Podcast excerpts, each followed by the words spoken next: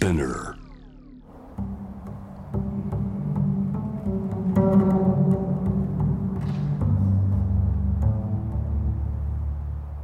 藤原信也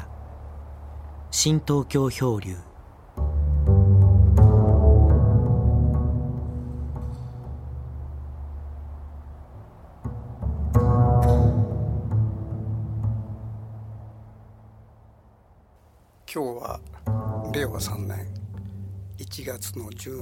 12日です。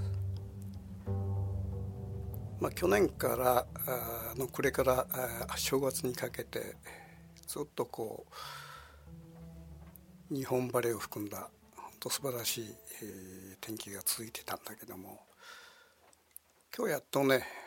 えー朝から小雨がポツポツ降り始めて今まあまだあ4時すでに4時なんだけどもまだ、え小雨が続いています。でこの録音の背後にポトポトポトポト音がするのは私は今この房総の八角堂から、この録音を行ってて八角堂のですね、えー屋根があの銅板葺きなんですよ。まあ、銅板というのは、まあ、あの長く置くと緑青服でしょう。そのそれを期待して、まあ、この銅板葺きにして、まあ、今真っ青な、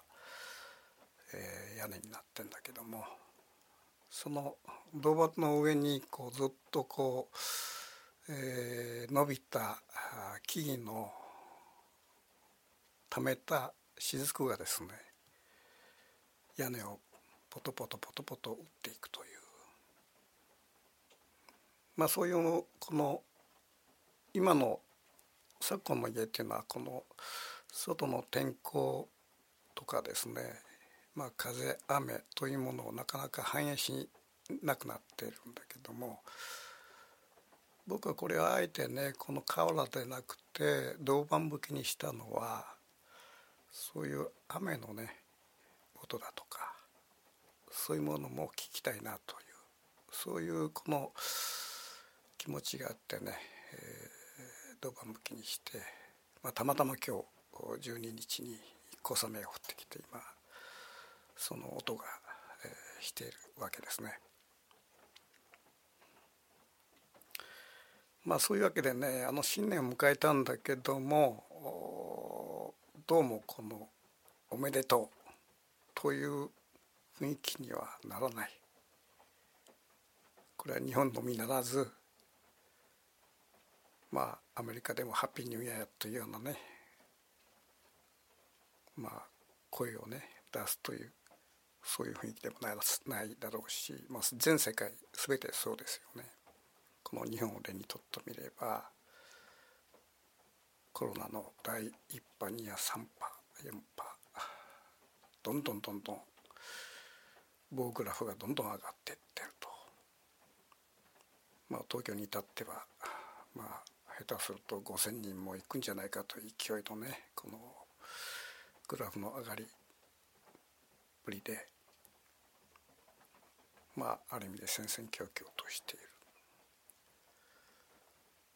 ただそんな中、えー菅首相の頼りなさばっかりが目についてまあ僕はこの方はねもともとほら横浜のね市議をやっておられて市議なのに横浜市を支配していたというわけは分からん親父なんだけどね。要するにこの人事を全てこう掌握してその市長でないにもかかわらず市長にも力を持ったという非常になかなかこう手練手管に長けたそういうこのおお方でまあその方がまあいろんなねこう変なわけのわからん経緯の中でひょんなことに首相になっちゃったわけですよ。で本来この人はね、まあ、そういう政治世界っていうか人の首切ったり上げたりするような形のその政治でのし上がってきた人でいまだにそれをやってるわけですねまあ官僚に向かって。だから天下国家をね、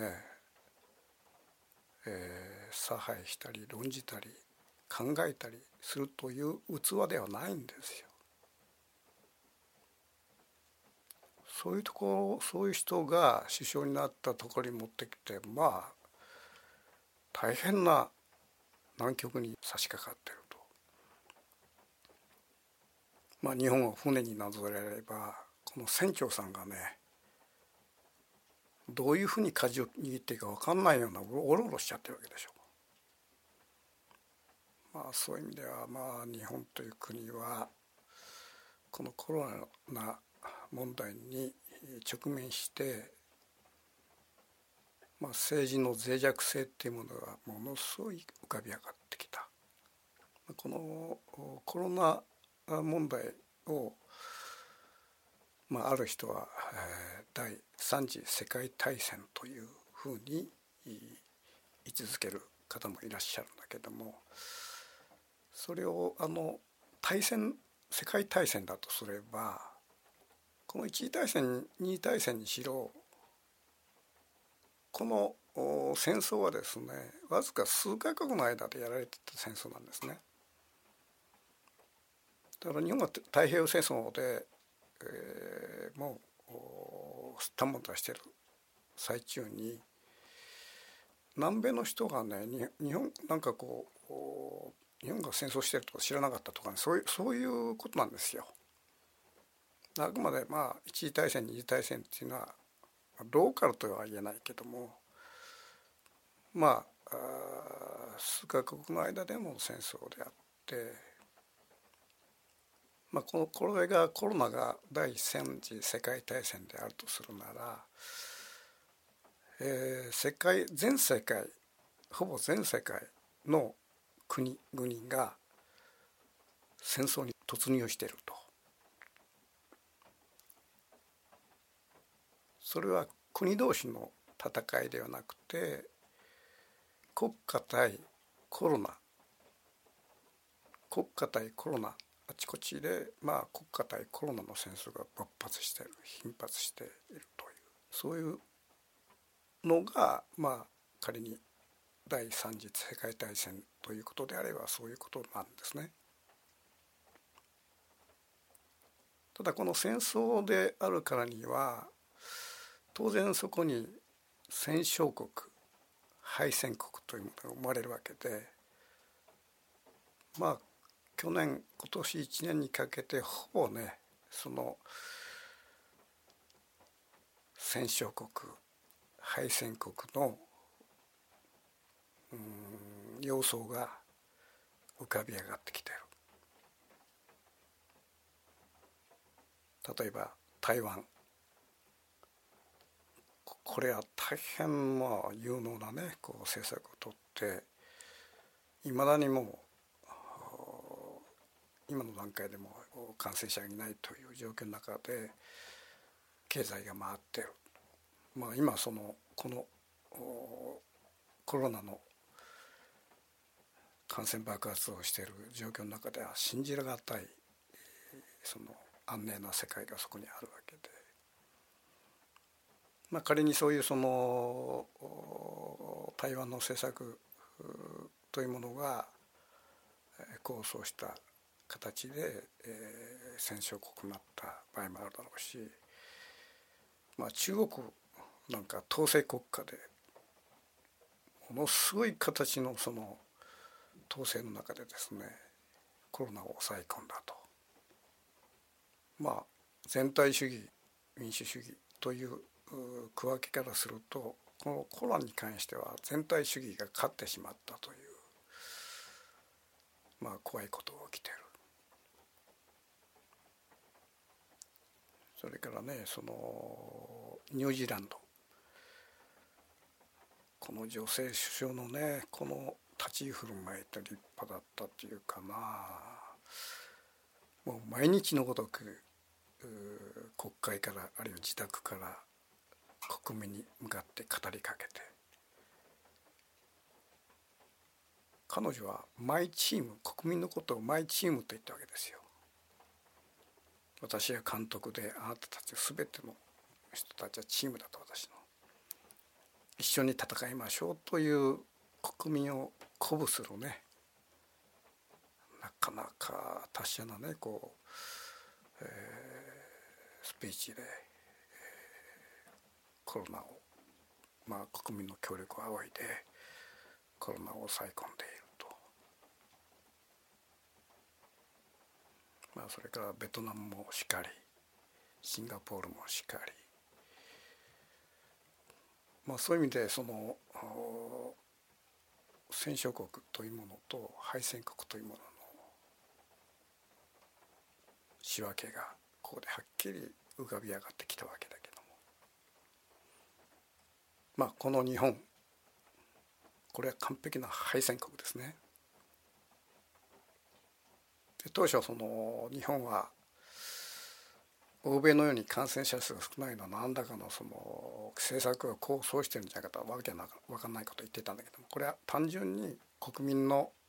全国民のなんかこう非常にこうコロナに対する養生とか、まあ、マスクを全部するとかね。そういう生真面目な国民性によってある程度こうコロナが広がりが収まったわけだけどもまあ皆さんご存知のように日本は初動に失敗したわけですね。武漢にコロナが発生したと。もう台湾はいち早くこれ一切こう空港閉鎖してもうネズミ一匹たりとね国に入れないという政策をとってそれが今に至ってるわけだけどもあの時まあ皆さんご存知のように日本が何をやったかまあオリンピックとか、えー、いうものがまあ念頭にあって中国からの旅行客を退去して受け入れたわけですね。まあコロナウイルスというものが人と共に移動するということであればもうその時どんどんどんどんコロナが入ってきたわけだ。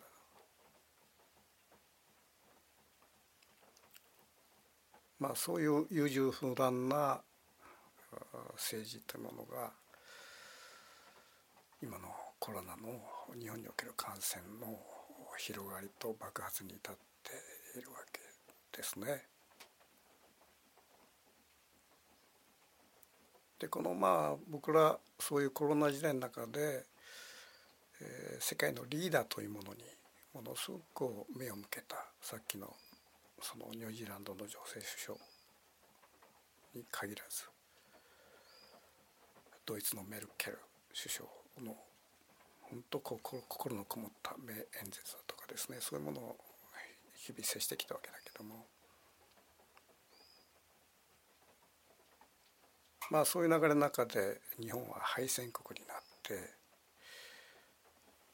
この敗戦という言葉を聞くとねそのそこには必ず戦犯というのがいるわけで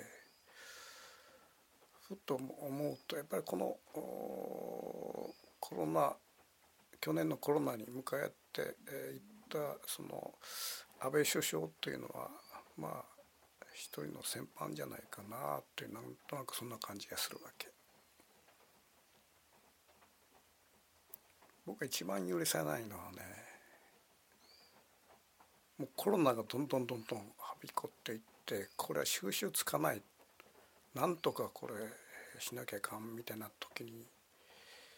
彼はコロナから逃げたでしょう彼は検査入院という名目で、えー、慶応病院に何度か行ってる本来この一国の首相がですね体の調子がおかしいというそれでまああの検査入院するというのはこれ隠密でやらなきゃいけないわけですよ。それを慶応病院の前にカメラの保列がずらーっと何十人もいた。でこれは何を示しているかというと検査入院をするということをあらゆるメディアにですね通知してるわけだな。当然まあ三重県の人間はまあ長谷さんじてカメラをね法律作るわね。でそこに、まあ、黒塗りの車が来て、まあ、安倍首相乗ってると。でそれを顔を抜いていくと。それを期待して検査入院をしていると。それをその光景見た時ねああ安倍は仕込んでるなと思ったのね。でそういうことも書いた。何を仕込んでるかというとこのコロナから逃げる一国の首相を降りてコロナから逃げる病気を理由にですねコロナから逃げるということを仕込んでるんだなと。まあ、その後安倍は安倍首相は辞めて当然まあそういう形でその体の不調を原因でという、まあ、名目で辞めてその後じゃあ彼が体を壊したかって全くそういうことじゃなくてまあ健談家っていうか日々あちこちあちこちで飯食い、まあ、人と食いまくってるということが伝わってるわけですよ。まあこういうこのコロナ時代の中でですね一国の首相が仮病を使って逃げたっていうのはこの日本くらいもんじゃないですか。まあそういう意味でこの三次大戦のこの大将である安倍さんまあみっともない敗戦国に導いた一人の人間だろうと僕は思う。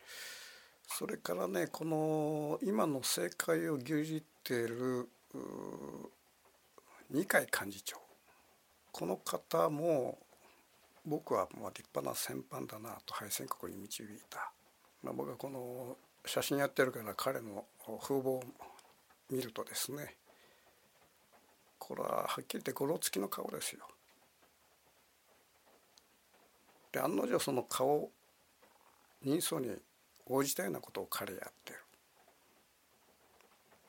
この GoTo キャンペーンは彼が主導したわけでしょ。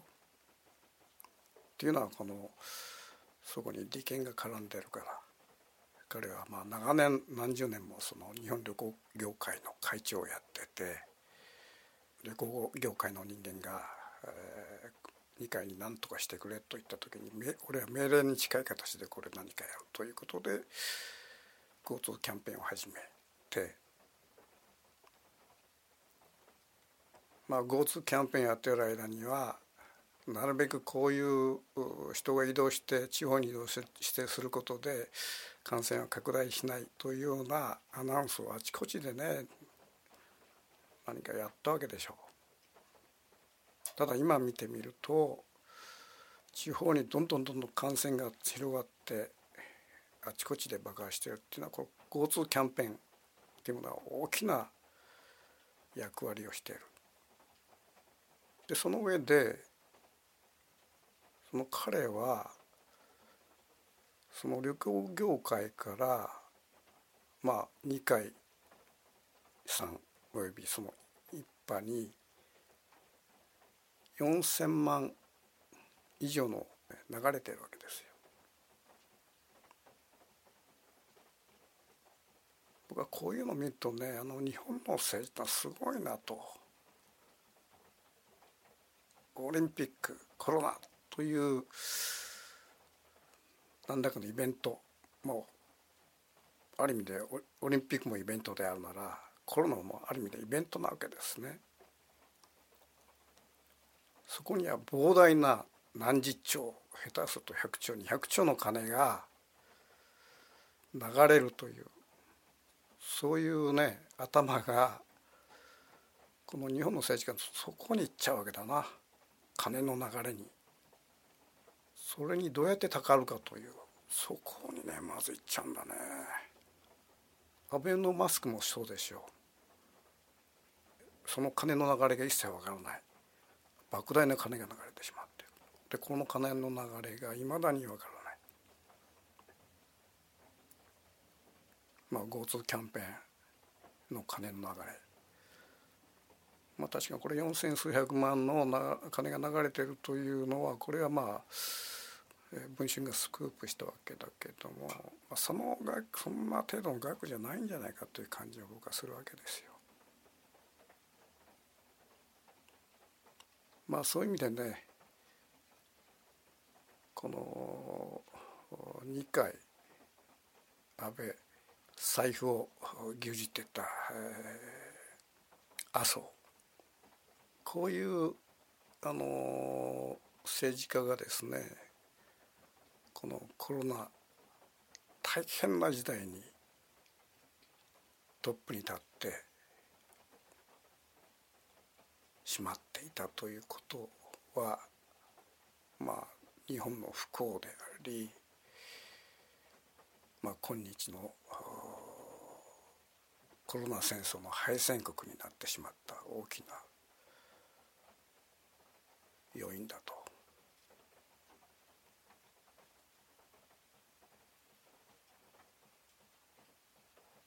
雨の雫が、えー、だんだんだんだんちょっと増してきていい音楽を奏で始めたなという。まあそういう意味ではこのこんな厳しいメールような話をしながらですね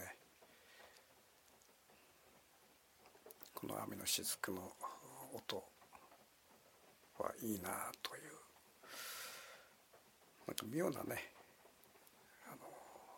感情というか。まあ久しぶりにこういうねあの多少感情を持った話をしたんだけども。まあこの私のねこの7677今年は77なんだけども。そういうまあコロナが一番やばい年齢の人間になってやっぱ思うのはねこの老人上に立つ老人のねこのねだらしなさとこのごろつきぶりですよ。まあ今年はねこういうごろつき政治家をなんとかこの僕らのね手で追い出さなきゃいけないそこからねコロナが始まるというふうに僕は思っています。